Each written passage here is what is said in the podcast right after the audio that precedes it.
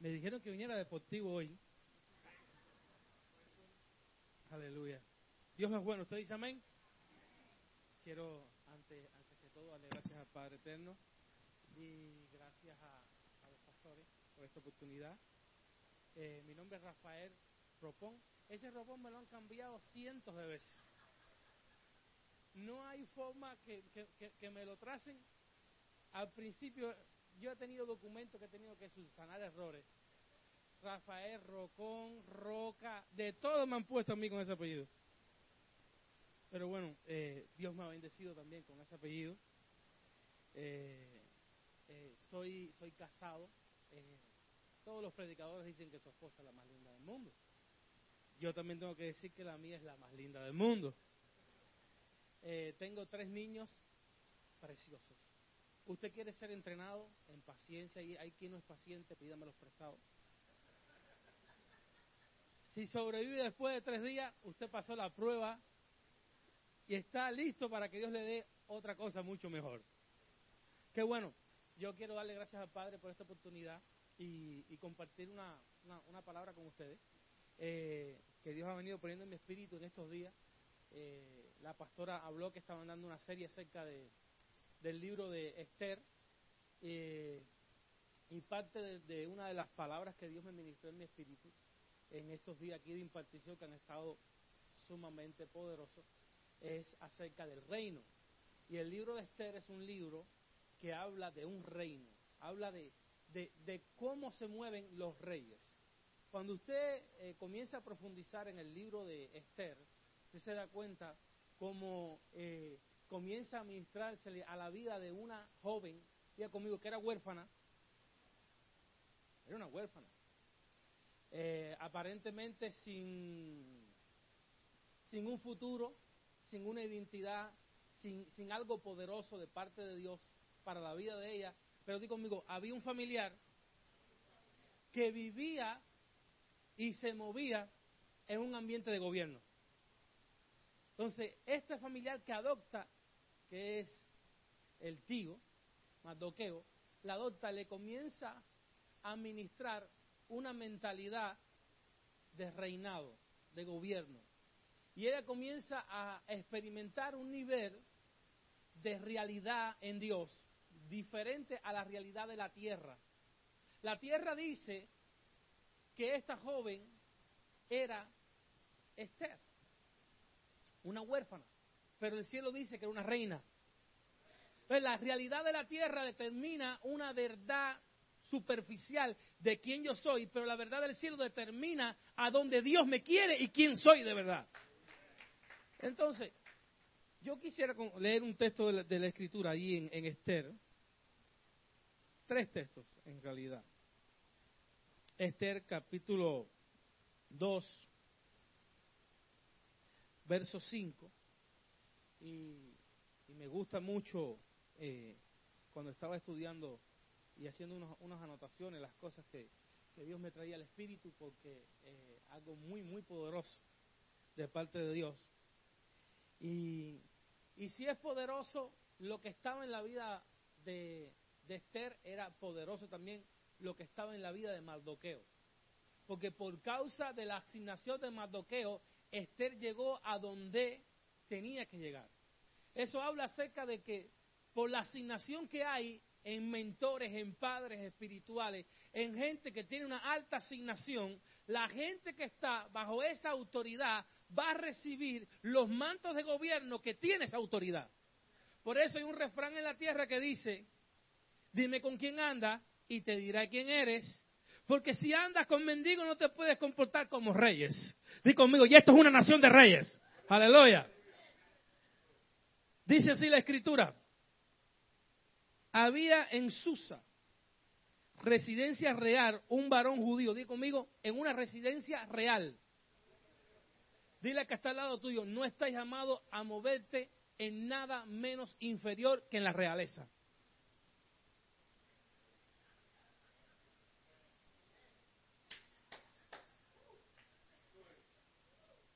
Haga así y diga así, no estoy llamado a moverme en nada menos que sea en un ambiente de realeza.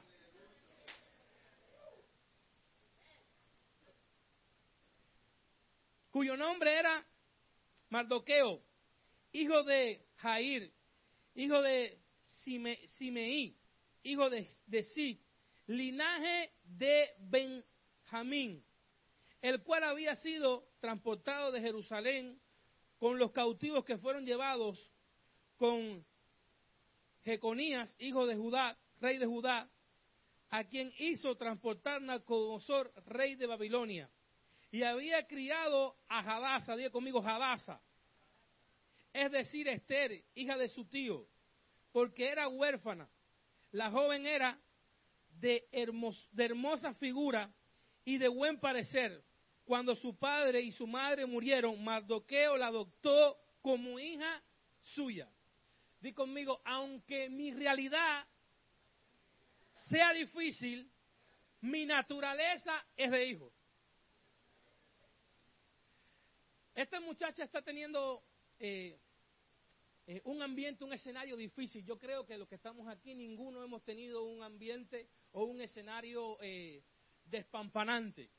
Pero que mi realidad terrenal en una temporada se haya movido en un ambiente difícil, eso no quiere decir que lo que Dios ha determinado en el cielo que yo sea, no lo vaya a lograr hacer. Di conmigo, podré estar bien hoy, pero mañana estará mejor. Dile que está al lado tuyo, mírame bien. Pero díselo, díselo con cara de alegría. Mírame bien. Ahora dile, trátame bien.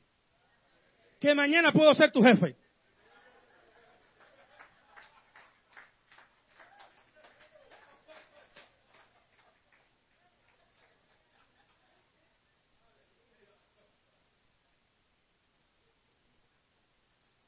Hoy puedo ser un gusanito. Mañana seré una mariposa admirable por todo el mundo. ¿Por qué? Porque la realidad que define la tierra no es la realidad que Dios ha trazado para nosotros. Y yo estoy listo, di conmigo, para moverme en realeza. En nada inferior. Su realidad no impidió que ella se moviera en el ambiente que Dios había determinado que se moviera por causa de alguien que se movía en ese ambiente. Hay veces que hay necesidad de soltar gente y darle patá y decirle, échate para allá porque me estás bajando el nivel. Necesito pegarme un matoqueo que me meta en una mentalidad de reino y de gobierno. Necesito tener a alguien al lado que me diga que puedo llegar a donde Dios ha determinado que yo llegue. Por esa razón, esta joven hizo algo extraordinario. Siempre la realidad de la tierra quiere ponerte un nombre. Quiere marcarte con un nombre. Los nombres tienen mucha importancia en la escritura porque los, nombres traen una carga profética. Y cuando usted entiende la carga profética que traen los nombres, usted puede entender el destino profético que Dios quiere hacer con alguien en la tierra. Esta muchacha se llamaba Jabasa. Jabasa en su sentido de su nombre significa reina, estrella que gobierna las naciones. Pero viene a cautividad y en su cautividad le cambian el nombre porque era algo muy cultural de las naciones que tenían poderío cuando tomaban a un rehén, cuando tomaban a un esclavo, cuando tomaban a una nación cautiva, lo primero que hacían era cambiarle el nombre porque cambiándole el nombre le cambian el destino profético. Di conmigo, mi nombre no me lo cambia nadie. Cuando se llevaron cautivo a los tres jóvenes y a, Israel, se llevaron a un profeta que se llama Daniel. Cuando usted lee la escritura, usted se da cuenta que a Daniel el nombre que le pusieron en Babilonia fue Belsasar. ¿Qué significa Bel? Bel era el, el dios principal pagano de aquella región y Sasar significa esclavo. En otras palabras, tú eras un profeta llamado a profetizar en Israel, pero aquí te queremos cambiar el nombre para que seas un esclavo de un ídolo por siempre. Pero di conmigo, cuando la asignación está clara, sabes que viniste a reinar y no hay nombre que se te pueda imponer. Cuando usted comienza Porque esto no es un juego de, de que las cosas ocurren en el reino al azar. En el reino las cosas Dios las tiene bien predeterminadas. Dios la tiene bien trazada. Dios es, es, es, es especial en hacer las cosas planeadas. Todo lo que ya Dios está haciendo es porque antes que lo hiciera ya lo planeó que fuese así. Cuando usted comienza a leer el, el versículo número 5 acerca de Mardoqueo, hay una referencia profética muy importante ahí. Y es que dice que era descendiente de la tribu, del linaje de Benjamín. ¿Quién era Benjamín? Benjamín fue el último hijo que tuvo eh, Rebeca y murió en el pacto. Cuyo hijo cuando muere se le entrega un nombre, di conmigo un nombre. El nombre que se le entregó fue Ben Oni, que significa el hijo de mi dolor, el hijo de mi tristeza. Pero rápido entra un padre y le dice, tú no eres hijo de la tristeza, tú eres Benjamín, que significa el hijo de mi diestra, el hijo de mi auguro, de mis buenas, ay, ay, ay, ay, el hijo que trae buenas noticias a la casa. ¿Por qué razón? Porque en el reino el nombre determina destino profético. Dí conmigo, nací para reinar. La gente dice, tú estás enfermo, y la, y, y la realidad dice, yo estoy sano. La gente dice, naciste para vivir en la escasez. Y la realidad dice, naciste para vivir en la abundancia. Yo me quedo con lo profético de mi nombre. Aleluya. Yo me quedo con lo que Dios ha dicho de mí. Por eso hay que entender que lo que Dios quiere levantar es una generación que tenga una mentalidad de reino. Lo que habla el libro de Esther era el problema de una nación que estaba siendo esclavizada y habían gente mala empoderada en lugares de gobierno tratando de derribarlos a ellos, pero di conmigo, había alguien que tenía una mentalidad de gobierno. Que aunque la realidad decía que eran esclavos, lo que veía en sus ojos era esclavitud, pero lo que veía el cielo es que tenía alguien sentado en un lugar de gobierno, librando a su pueblo de toda mano de mal. Di conmigo, por causa de la mentalidad. Nosotros tenemos que aprender que las cosas del Padre se hacen determinadas y pensadas. Durante muchas veces nosotros hemos hecho las cosas al azar. Hemos hecho las cosas porque ocurren en el camino no porque la pensamos, la predeterminamos y la analizamos. Cuando usted comienza a estudiar el libro de Esther, usted comienza a estudiar y comienza a darse cuenta una mujer que está siendo formada en un protocolo de gobierno y de reino. No que se está moviendo al azar, no que se levantó de mañana cuando tenía que interceder alante del hombre que tenía el gobierno y, llegó a donde él con, eh, los pelos y todo, todo por ahí por un lado. Acababa de levantarse. No, Usted ve a una mujer que va y consulta a la gente que estaba más cerca del rey. Dime cómo es que el rey le gusta que se vistan. Dime la ropa. Dime cómo tengo que meterme. Aleluya. Porque yo quiero una provisión y una aprobación de parte del rey. Di conmigo, yo soy alguien destinado a agradar a mi rey. Hay quien que, santo Dios, hay quien quiere que Dios bendiga su vida presentándose a Él con cosas que no le agradan. Tienes que saber qué le agrada al Padre. Necesitas saber qué es lo que el Padre está buscando de tu vida. Para que cuando te presentes al Rey haya favor para tu vida. Haya favor. Esto es un reino. teológicamente, cuando estudiamos acerca de la caída del hombre, el hombre cayó, y, el hombre perdió la comunión con Dios. Y, se crean una serie de, escenarios teológicos acerca de lo que perdió el hombre. Pero cuando usted lee las escrituras, usted se, se da cuenta de que el hombre pecó, pero Dios le vistió, Dios pagó un sacrificio por ellos, y el hombre en el mismo Edén todavía seguía teniendo una relación con Dios a otro nivel, pero seguía teniendo una relación con Dios. De manera que lo que el hombre perdió en el Edén no fue la relación con Dios, porque Dios siguió relacionándose con el hombre, aunque el hombre hubiese pecado. El hombre perdió en el Edén fue la mentalidad de gobierno. Ahora cuando el hombre le decía a los animales, vengan acá, los animales no lo obedecían. Pero viene Jesús restaurando lo que perdió el primer Adán. Ahora, cuando te para, le dice al diablo, detente y se tiene que detener. Porque es la mentalidad de reino que el Padre anhela que sus hijos tengamos. Aleluya. Jesús le dijo a sus discípulos, buscar el reino de Dios y su justicia. Y todas las demás cosas vendrán por añadidura. Y el Señor me iba ministrando fuerte una palabra ayer en la noche, hoy en la mañana, en, lo que estaba el servicio aquí de adoración en casa de mi padre. Eh, yo estaba aparte en el, en el comedor escribiendo la palabra que el padre me ministraba. Y el padre me decía, hay mucha gente que quiere el reino, pero no quiere la justicia. Hay mucha gente que quiere los beneficios que trae el reino, pero no quieren la justicia.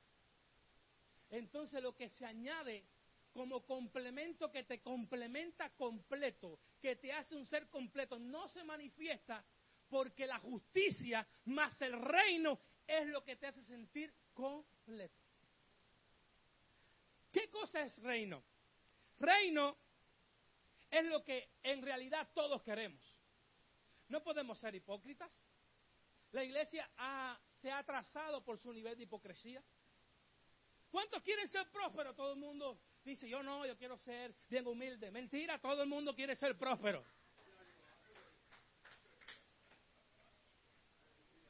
Eh, ¿Cuántos quieren que Dios lo use? Señor, yo hago lo que tú quieras. Mentira, todos quieren ver el poder de Dios fluyendo en su vida. Porque eso es reino.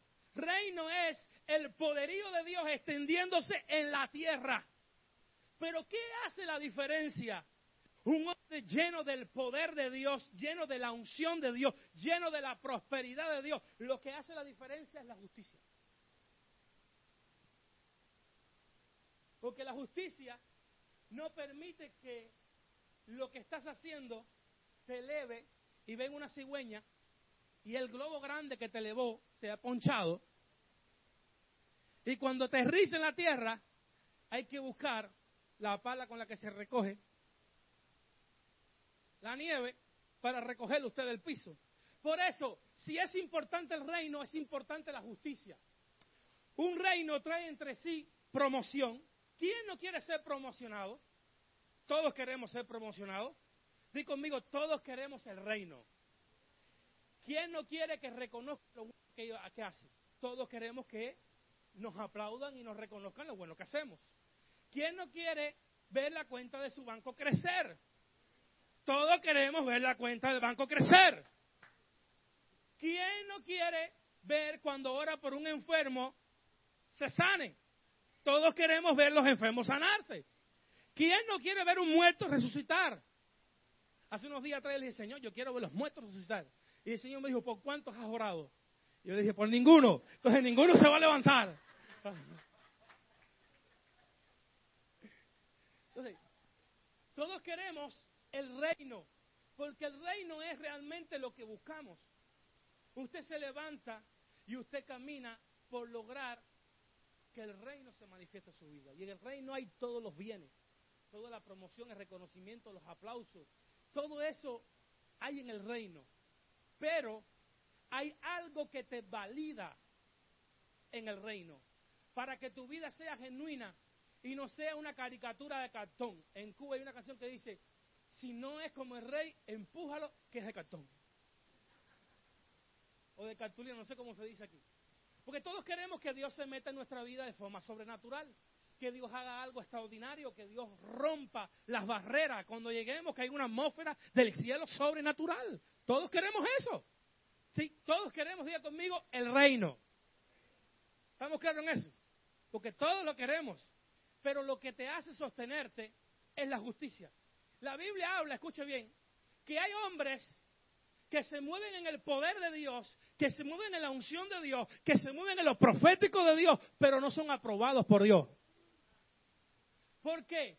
Porque lo que te aprueba no es lo que tú haces, lo que te aprueba es el nivel de justicia que tú aplicas. Aleluya. Si se la vas a dar, dásela fuerte, que él se la merece. El nivel de justicia que tú apliques es lo que te hace a ti estar aprobado por Dios. La Biblia dice que se le acercaron muchos, se le acercarán. Señor, en tu nombre usábamos corbata.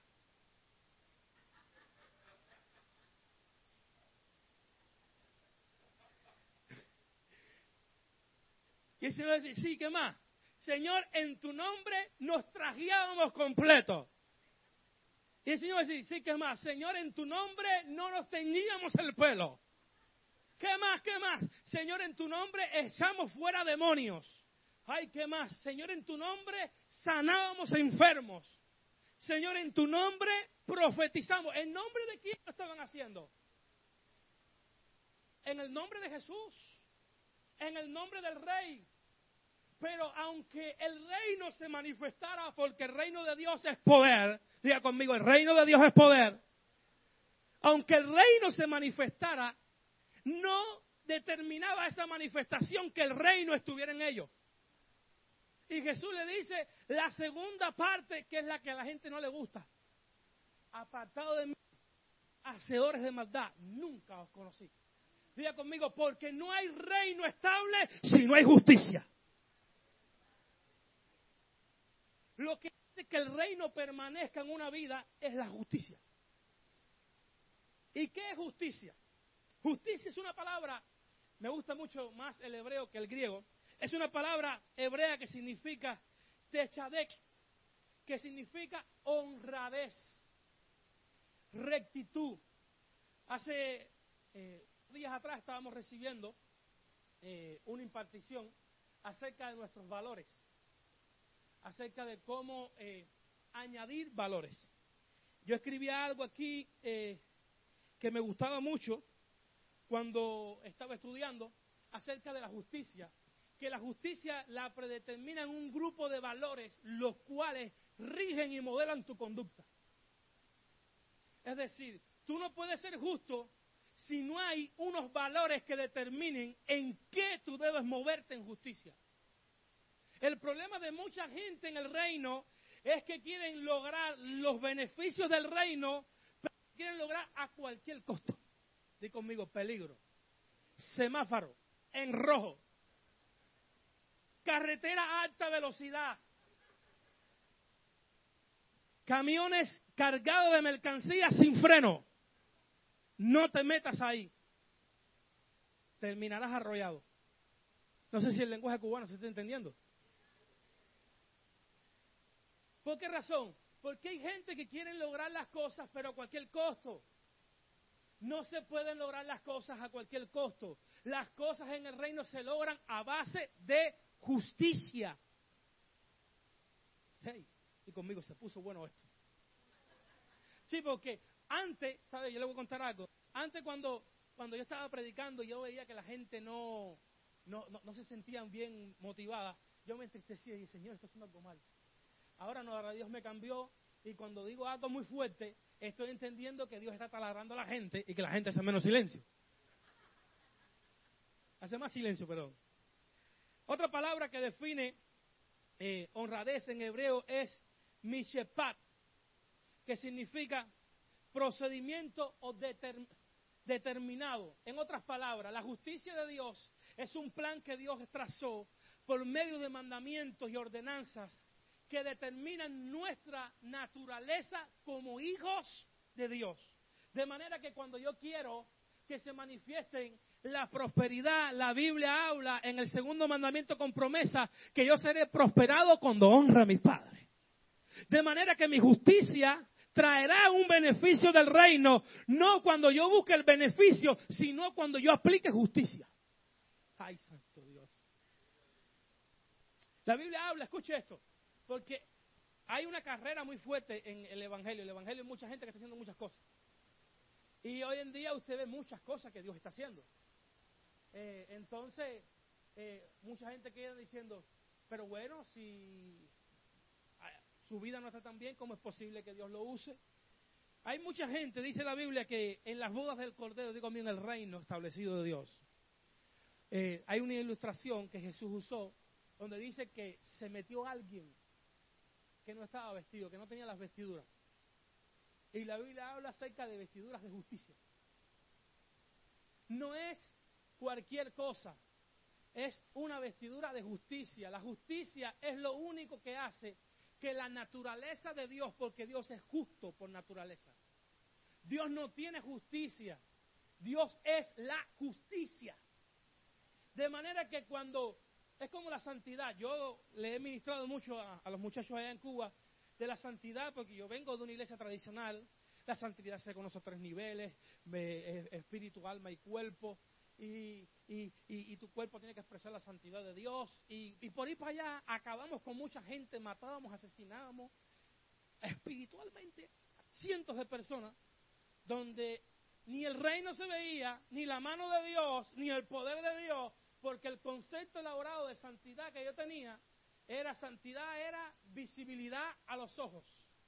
Pero cuando comencé a estudiar acerca de la santidad, comencé a entender que santidad no tiene que ver con algo que yo hago, tiene que ver con una naturaleza que yo porto. Dios no tiene santidad, Dios es santo. De, santo. de manera que la santidad en mi vida no es algo que yo añado, es algo que yo muestro porque debe ser mi naturaleza. Así es la justicia del Padre. La justicia del Padre tiene que expresarse de forma natural. Usted tiene que anhelar ser justo. Usted, y yo le decía en, el carro a, a, Pastor Daniel cuando nos íbamos ayer, creo que fue, le decía, la justicia es lo único que hace que la iniquidad salga del corazón. Mire, hay gente con espíritu de conmiseración, con, con, con, una mentalidad de miseria raquítica, con una mentalidad de que yo no puedo llegar a ningún lado, de una mentalidad de que eh, usted tiene que estar suprimido para que eh, pueda hacer sentir bien. Ay, santo Dios, que está al lado. Yo salí de allí. Yo aprendí a salir de ahí. Por eso puedo decirle que el Padre del Cielo tiene un poder de liberación grande sobre sus hijos. ¿Sabe qué cosa es una mentalidad de esclavitud? Hace un tiempo atrás Dios me comenzó a ministrar fuerte. Y cuando fuimos a España hace como a principios de año, estaba ministrando en una iglesia y Dios me llevó a ministrar, a ministrarles a los solteros. Acerca de una mentalidad de que Dios me creó completo. Digo conmigo, Dios me creó completo. Eh, yo le decía, eh, yo decía, Padre, pero ¿qué está pasando? En el reino, Dios no creó gente incompleta. Usted, si tuviera una lupa espiritual que pudiera ver el reino del Padre, usted no se va a ver una gente con la mitad de un cuerpo caminando. Esperando que venga otro y complemente ese cuerpo y puedan caminar. No. Y Dios me llevó a ministrarles a los solteros y, y aparte de los casados, cuál ha sido durante mucho tiempo la fuente de mucha desilusión matrimonial y mucha frustración en la soltería o en la etapa de soltería de una persona. Y Espera me decía, mira, el problema del soltero es que se cree que está incompleto. Y la Biblia dice que en Cristo estamos completos. Entonces, yo estoy completo. Segundo, los casados se casan con alguien para que los quieran.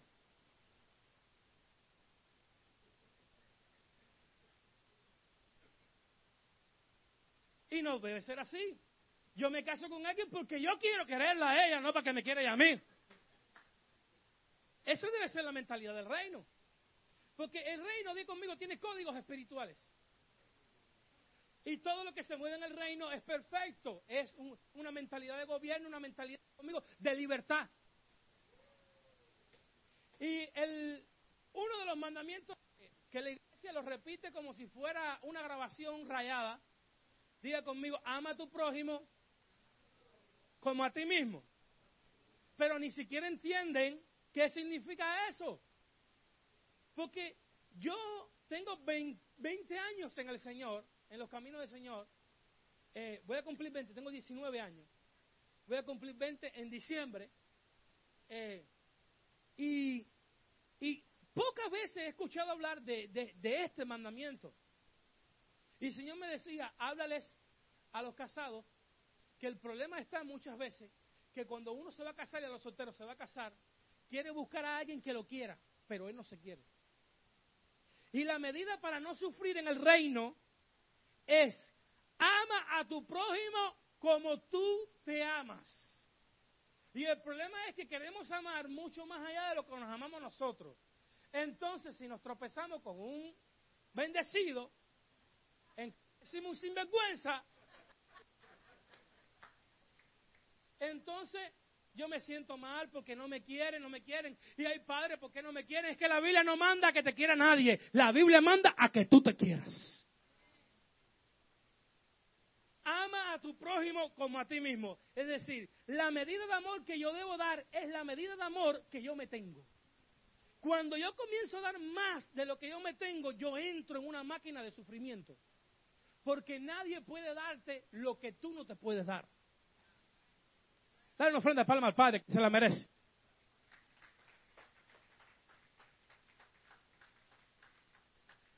Aleluya. La justicia habla de rectitud.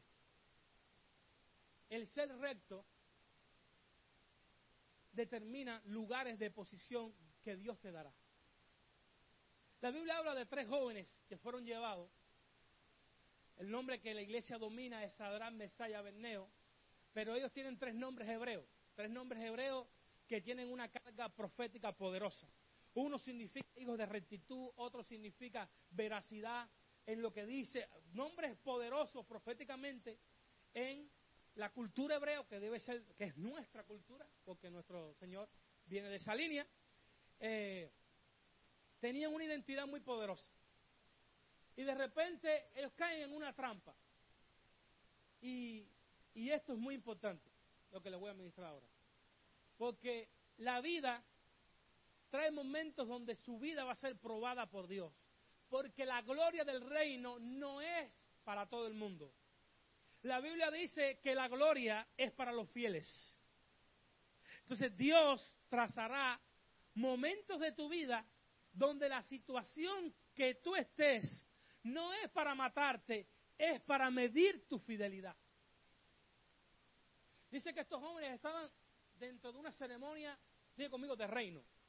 Porque era un reino lo que estaba ahí. Un reino de tinieblas, pero un reino que se estaba expresando en ese momento. Dice que Nabucodonosor había mandado a hacer un ídolo de su tamaño, una estatua de oro muy, muy grande, que le voy a decir que creo yo que pasó con esa estatua después, porque no se ha encontrado nunca. Eh, y de repente los, los criados de él, los sacerdotes de, de, de Belsasar, del dios que se adoraba en, Babilonia en ese momento, eh, comienzan a hacer una trampa. Dicen, mira, vamos a incitar al rey que haga un edicto, este edicto, eh, a la hora de que suenen las trompetas, suenen los, arterios, las alpas, todo, toda rodilla tiene que doblarse ante este ídolo y el que no se doble va a morir en un horno de fuego que nosotros vamos a preparar. Y ellos prepararon toda una trampa, porque déjame decirte algo, para los reyes de este reino siempre hay una maquinación que se está tramando. Pero lo único que te libra de la maquinación y de los planes, di conmigo, es la justicia. Yo hace un día atrás yo me estajé con Dios porque alguien me hizo algo. Eh, y Dios me dijo, ¿quién te dijo que se trata de ti? Esto no, tú no tienes nada que ver en esto, se trata de mí, esto soy yo que estoy haciéndolo. Yo me quedo así, de Padre, gracias. Sí, porque muchas veces pensamos que es el diablo y es Dios preparando un lugar y una provisión. Es que Dios quiere hacer cosas sobre esta tierra que necesita hacerlo con gente justa. Porque el justo no corrompe lo que hace, sino que perpetúa el gobierno de Dios. Alguien que no tiene justicia y recibe una promoción, nunca le llega la honra a Dios. Se queda en medio plano.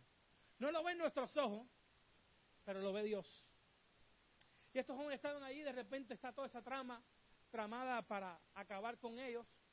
Y suena las trompetas, suena el salterio, suena todo lo que había preparado el edicto que tenía que sonar. Y todo aquello, miles y miles de personas se postran ante la estatua. Y quedaron tres pobres muchachos para los ojos de los sacerdotes que imagino que postrados en tierra trataban de levantarse así a ver, la gente, di conmigo, la gente del reino debe estar bien, bien erguida. Están bien parados. Y, y de repente se levantó y fue el rey, mira, esos tres no se, no se postraron. ¿Qué vamos a hacerle? No, tu palabra tiene que cumplirse. Ahí, mira, toda la nación está aquí delante mirando. Fueron por donde están los tres jóvenes y le dijeron, mira, póstrense, si no los vamos a echar en el horno de fuego. Los jóvenes con humildad y conmigo, porque la gente del reino no se tiene que ir. Di conmigo, cuando el mal que me hace alguien me provoca ira, la, dice la Biblia que la justicia de Dios no se mueve en la, en la, en la ira de los hombres.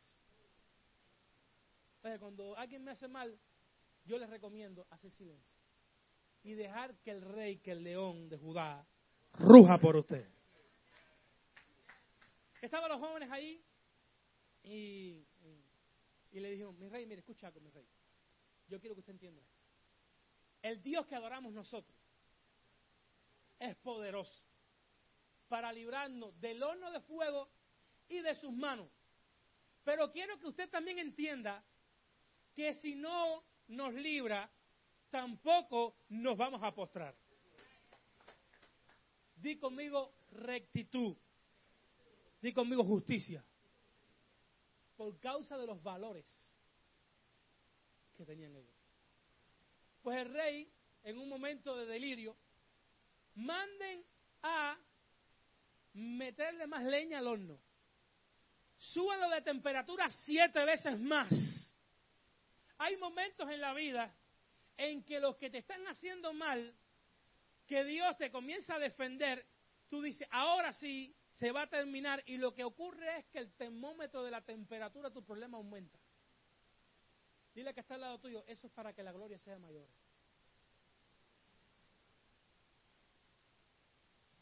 Dice que aumentaron, los tomaron y los echaron. Dice cuando los echaron al horno, se quemaron automáticamente aquellos que los habían echado.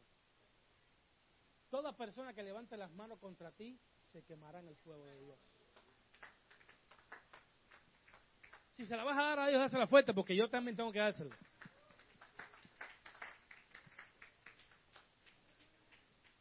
De repente el rey está mirando y como, como comienza a ver que los tres jóvenes caen en aquel fuego tan severo, y de repente comienza a mirar y dice, pero un momento,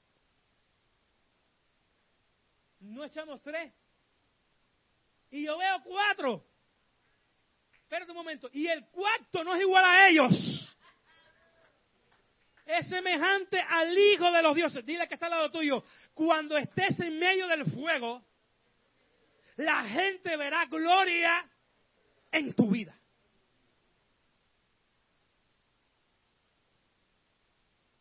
Se levantó y dijo, Sadrán, Mesea, Veneo, sacan fuera.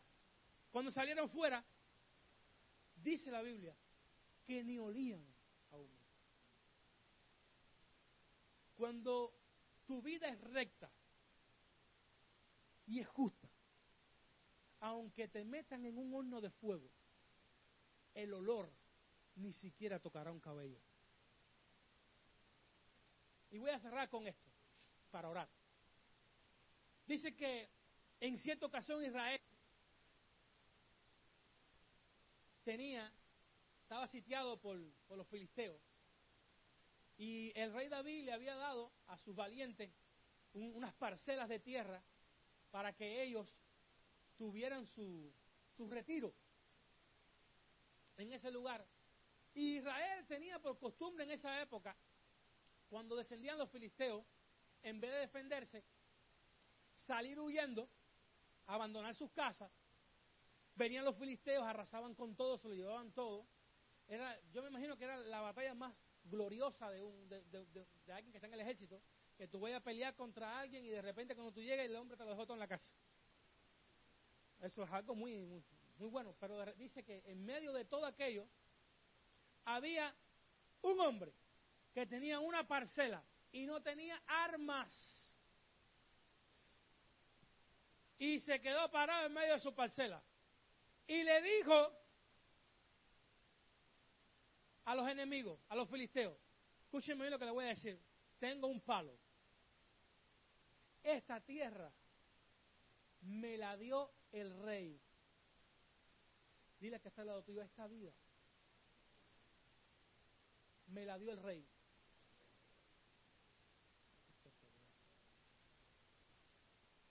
Y le dijo, esto que tengo, esto es mi vida, tu vida no tenía más nada. Esto es mi vida, me la dio el rey.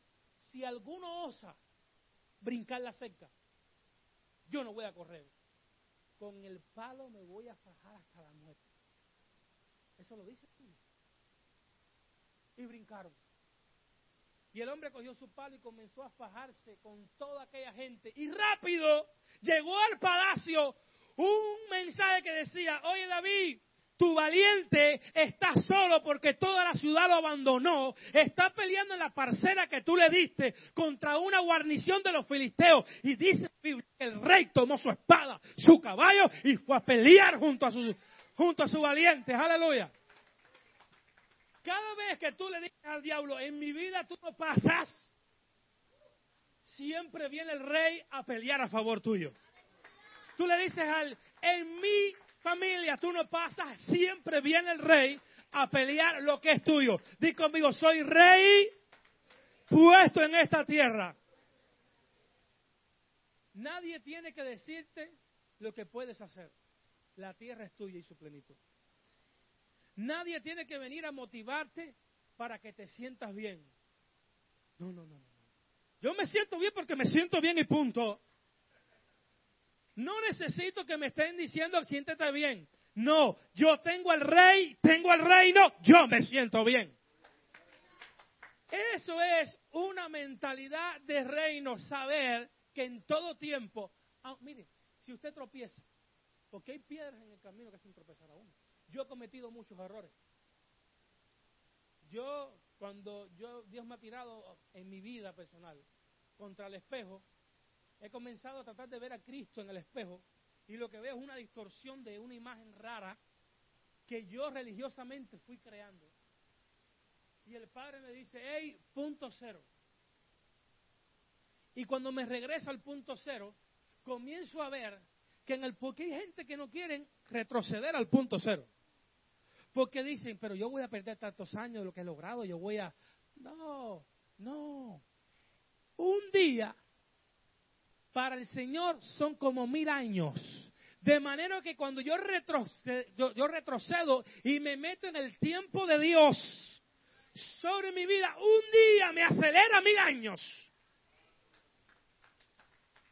Por eso es importante entender que la gente que se pone dura para Dios lo que hace es atrasarse. Y yo no quiero atrasarme más. Yo quiero ir acelerado. Y créame, cuando usted entiende lo que Dios va a hacer con usted, usted se para y dice, el mundo es mío.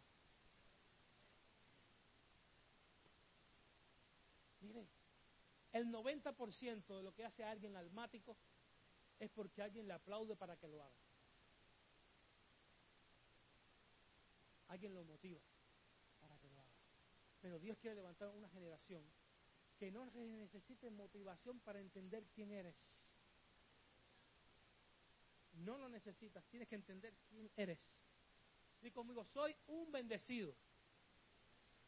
Tienes que entender eso. Los hijos del reino son gente bendecida.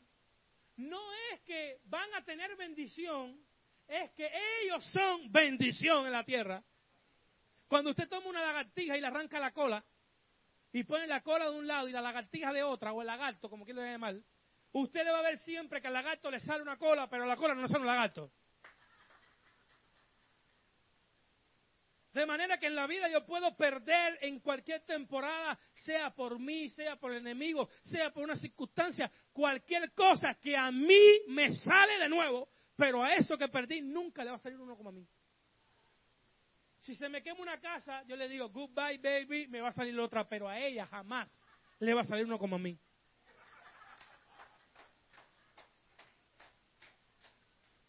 Porque ¿quién es la bendición en el reino? Di conmigo, soy yo la bendición en el reino. ¡Ay, se me fue ese hombre! ¡Ay! Si se fue, viene uno mejor, mija. Porque Dios te bendijo a ti. Dios no bendice cosas, Dios bendice gente. Di conmigo, somos los hijos del reino, bendecidos hasta los huesos. Aleluya. Dios le bendiga, porque si usted no me quita el micrófono aquí, yo comienzo y termino y... Pastora, venga, por favor. Ya,